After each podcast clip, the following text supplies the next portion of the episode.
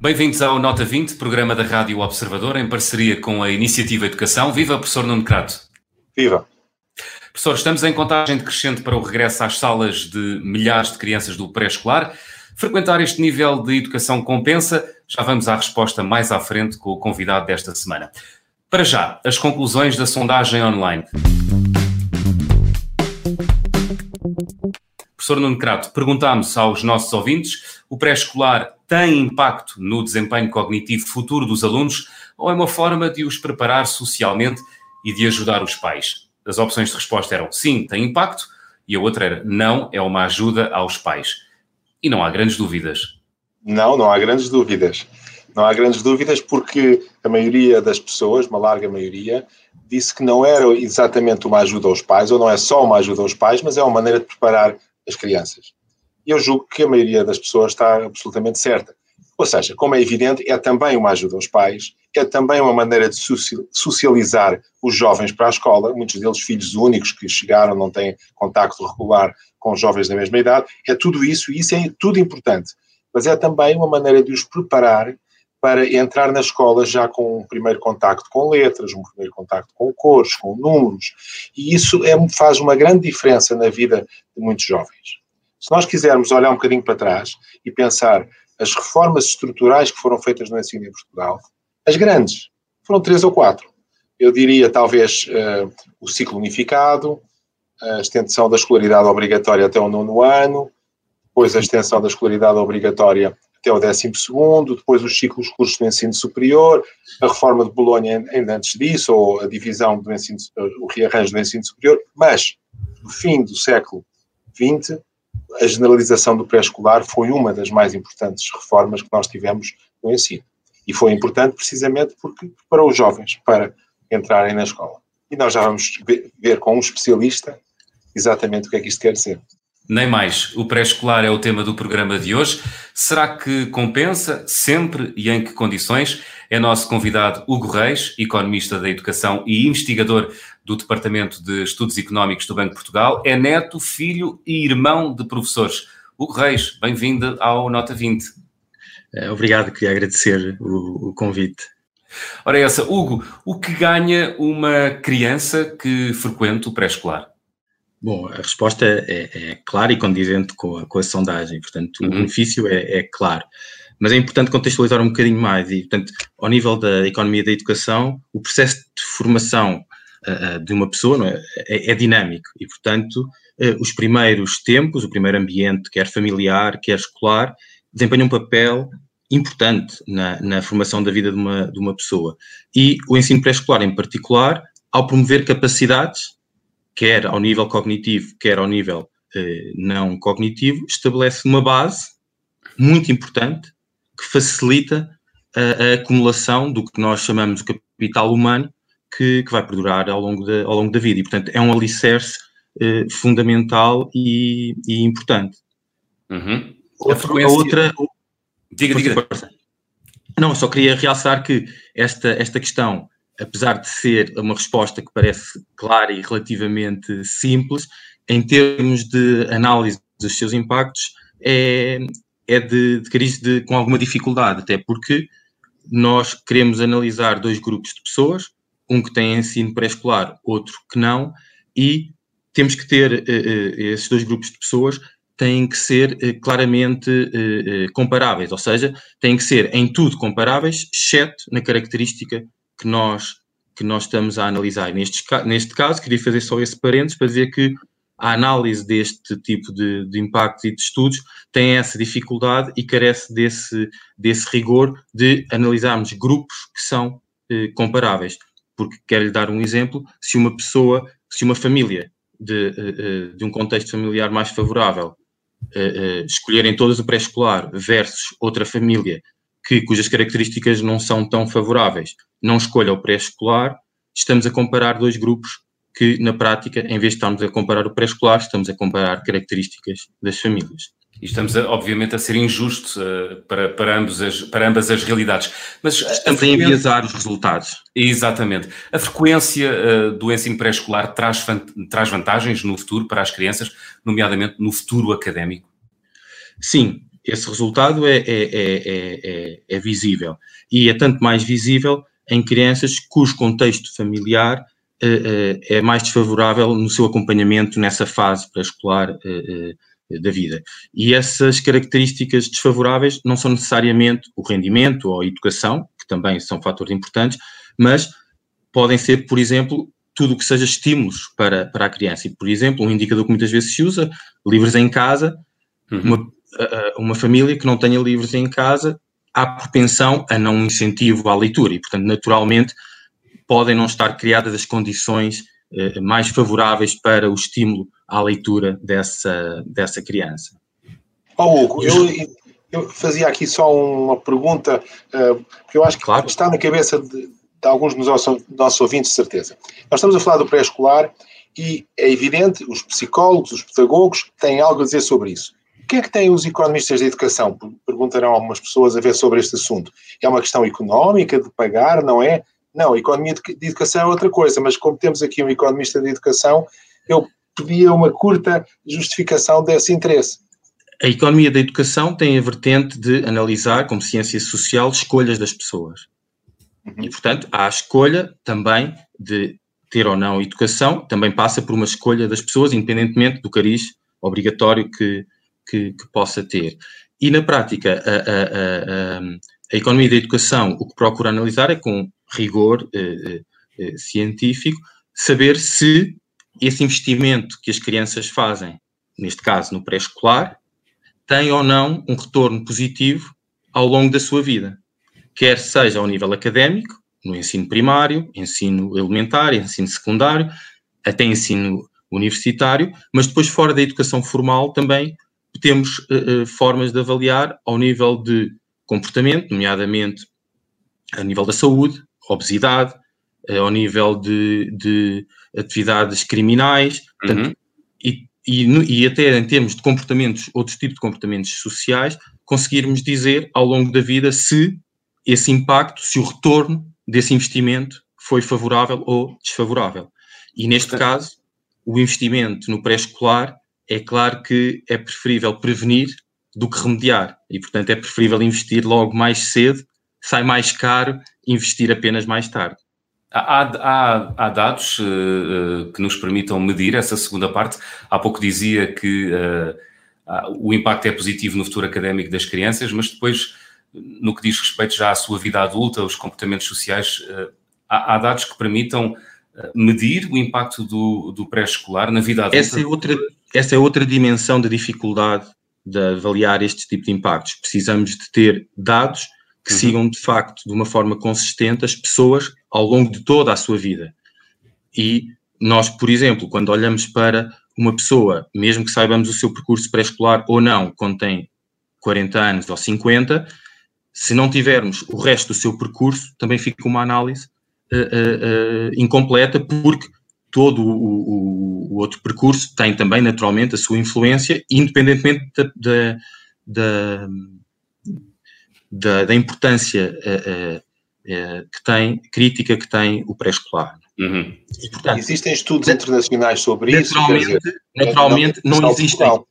Existem, existem estudos, mas não existem assim tantos como uh, uh, uh, seria desejável por causa desta dificuldade. De qualquer forma, existem vários tipos de estudos, mas eu queria aqui só salientar que há estudos para programas que nós chamamos de cariz experimental, ou seja, foram programas que foram desenhados de propósito para avaliar um determinado grupo de pessoas e que normalmente são de uma escala pequena, uhum. e depois há também agora mais recente estudos, nomeadamente para a Noruega e para o Quebec, que uh, analisam um, um, programa já mais universal.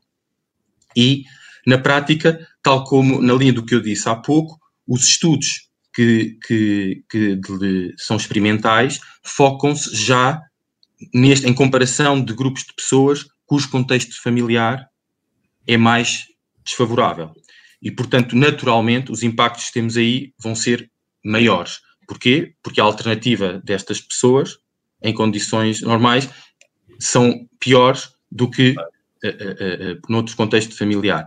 Mas só de salientar que neste, nestes casos experimentais, de escala pequena, estamos a comparar alunos já com condições familiares desfavoráveis no acompanhamento da criança nessa fase da vida e comparamos crianças que tiveram um programa de qualidade no pré-escolar com crianças com as mesmas características, com as mesmas dificuldades familiares, mas que não tiveram essa, essa, esse percurso. E os resultados são muito claros. Em particular, vou referir o resultado do, do, do, de um dos estudos mais famosos, que é o Perry Preschool Program, que, começou, que foi realizado nos anos 60, nos Estados Unidos, em Michigan, em que o objetivo foi acompanhar, lá está, pessoas de famílias uh, uh, desfavorecidas e umas tiveram esse acompanhamento e outras não. E a ideia foi mesmo segui-las ao longo de toda a sua vida. E já existem resultados até à idade 40 e até à idade 50 vai sair ou este ano ou para, a semana, ou para o próximo ano um, o relatório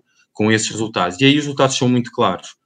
Existe esse, esse impacto positivo ao nível uh, cognitivo e da performance académica, mas existe também, e de uma forma se calhar ainda mais clara, uh, uh, um impacto positivo ao nível de redução de, de pessoas, que, de indivíduos estudantes que repetem uh, ano, que, que, de abandono escolar, portanto há menor probabilidade de abandono escolar, obesidade, tal como eu referi há pouco, e depois, ainda mais tarde, são pessoas que, as pessoas que frequentaram o, o, esse programa versus as que não frequentaram, são pessoas que, em média, têm maior probabilidade de ser empregadas, e de ganharem, ganharem mais. E esta é a questão mais monetária da, da questão.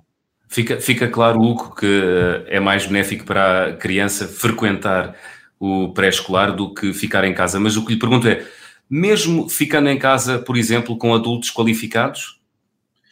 A questão do qualificados tem que se lhe diga, porque o qualificado, lá está, tem que ser um contexto familiar que estimule uhum. e que estabeleça o mesmo tipo de, de estímulos à criança que tem o, o ensino pré-escolar. E, portanto, à partida, se o contexto familiar uh, uh, com pessoas mais qualificadas poderá, de facto, assemelhar-se assemelhar mais ao que desempenho do, do ensino pré-escolar. E daí que os resultados, mesmo nos programas universais, em que há uma vantagem clara para um grupo de crianças eh, com famílias mais desfavorecidas também eh, existe para os outros grupos, mas é menor porque lá está a alternativa é melhor. Hum. Portanto, é nada... ensinar, é, é...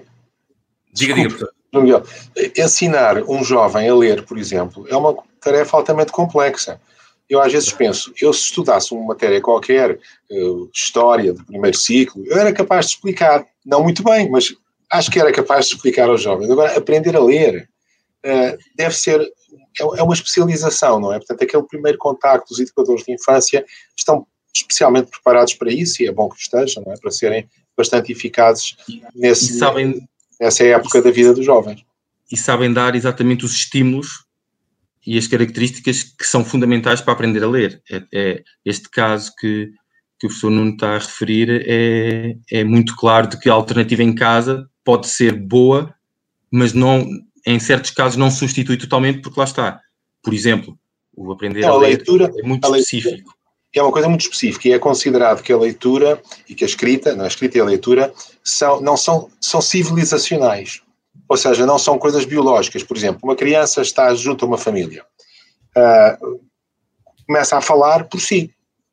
Só o facto de estar em contacto com outras pessoas que falam, ele aprende a falar mas mete-se uma criança numa casa cheia de livros ela pode passar lá 10 anos com os livros que não aprende a ler. Porque a leitura é uma convenção, é uma convenção social, é, um, é uma conquista da civilização e, portanto, tem que ser transmitida de forma organizada para as pessoas, que é aquilo que às vezes não, não se percebe, e por isso é que é o, o esforço de leitura, de maneira muito dirigida, muito, muito bem organizada, é tão importante para os jovens. Não é? Deixa-me, oh, João Miguel, desculpa, hoje estou particularmente falador, não sei porquê, mas deixa-me deixa insistir aqui num ponto que eu também acho que é interessante. Temos aqui um especialista economia da educação por uma outra, outra questão. É que nós já começamos a perceber que isto é tudo muito difícil de fazer, não é? Não se podem fazer experiências, não é? Como chegar a um laboratório e dizer, olha, eu vou tirar esta bola ao chão e a outra ao chão e ver qual é que parte mais depressa. Não se pode chegar ali e dizer assim: olha, o menino, este menino vai frequentar o pré-escolar, aquele não, aquele fica em casa. Quer dizer, não é possível fazer estas coisas na sociedade, portanto, tem que se. Há aqui duas coisas que são difíceis, talvez o Hugo pudesse explicar um bocadinho. Uma coisa é tem que, eh, tem que haver algo semelhante a uma experiência. Algo semelhante a uma experiência que não é exatamente uma experiência orientada. E depois tem que se registar dados, microdados, dados ao nível exatamente. da pessoa, não é? Essa foi, a questão que, que, que, eu referi, que eu referi há pouco. Portanto, a dificuldade tem essas duas dimensões.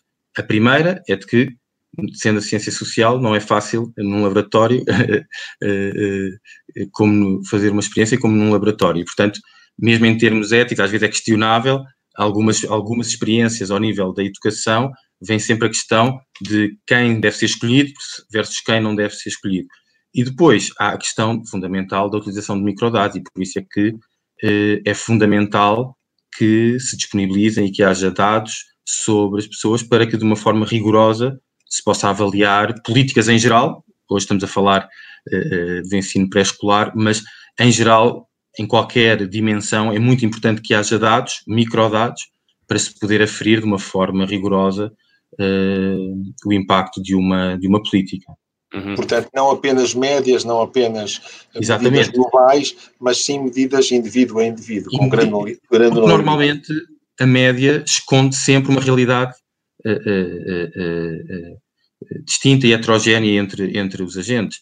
O impacto de uma determinada política até pode ser neutro, mas depois esconder vantagens para um grupo versus outro. Aqui, de facto, na média, o impacto é positivo, mas quando vamos olhar em termos heterogéneos, vê-se que o impacto é muito maior num grupo, nomeadamente um contexto familiar mais desfavorecido, versus outro grupo uh, de famílias. Sem na... esses microdados, isso não seria possível. Hugo, estamos aqui na reta final do, do programa desta semana. Uh, queria perguntar-te se uh, a vantagem do pré-escolar para as crianças se mantém independentemente do projeto ser mais experimental ou, ou ou, ou mais universal? A, a, questão não é tanto na questão da universalidade ou não do programa. Claro que um programa experimental, sendo naturalmente de pequena escala, terá sempre eh, eh, probabilidade e será natural que tenha maiores impactos do que um universal, pela sua dimensão. Mas mais importante do que isso, Porque tem a ver com. Trabalham tendencialmente com grupos de crianças mais pequenos, é isso? Mais pequenos e normalmente são orientados para, de os grupos que têm mais problemas e, portanto, naturalmente os impactos são maiores. Mas a questão principal que eu queria chamar a atenção e que ainda não tivemos oportunidade e não vamos ter a oportunidade de, de, de, de, aprofundar mais, mas é a questão da qualidade. Ou seja, mais do que a universalidade do programa versus ter uh, experiência, é que outro resultado claro da, da, da, dos estudos que existem é que a qualidade do que é ensinado tem muito impacto positivo versus uh, uh, ensino pré-escolar no mesmo país, nomeadamente na Noruega, foi muito claro que centros de pré-escolares de grande qualidade tiveram impacto e resultados muito melhores do que noutros, onde o tipo de, de, de, programas e de incentivos que os próprios centros davam não eram de tão qualidade, de tanta uhum. Hugo Reis, eh, é um tema apaixonante, poderíamos estar aqui uh, imensas Sim. horas a falar sobre este assunto. É Muito obrigado por ter vindo ao Nota 20 desta obrigado semana. Obrigado uma vez mais pelo convite.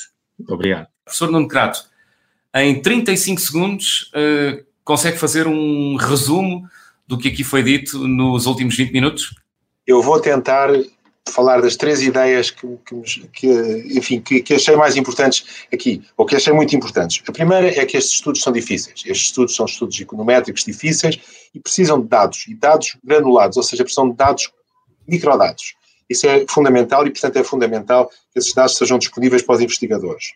A segunda questão que eu achei muito interessante são as vantagens evidentes do pré-escolar para os jovens. Mas a terceira, que o Hugo falou e que muitas vezes esquece, é a da qualidade do ensino pré-escolar. Porque não basta ter os jovens na sala, em contacto uns com os outros e em contacto com alguns livros e com, algumas, com alguns números, não é isso. É preciso que haja um estímulo e que esse estímulo seja organizado pelos educadores de infância, que são pessoas fundamentais para os nossos jovens.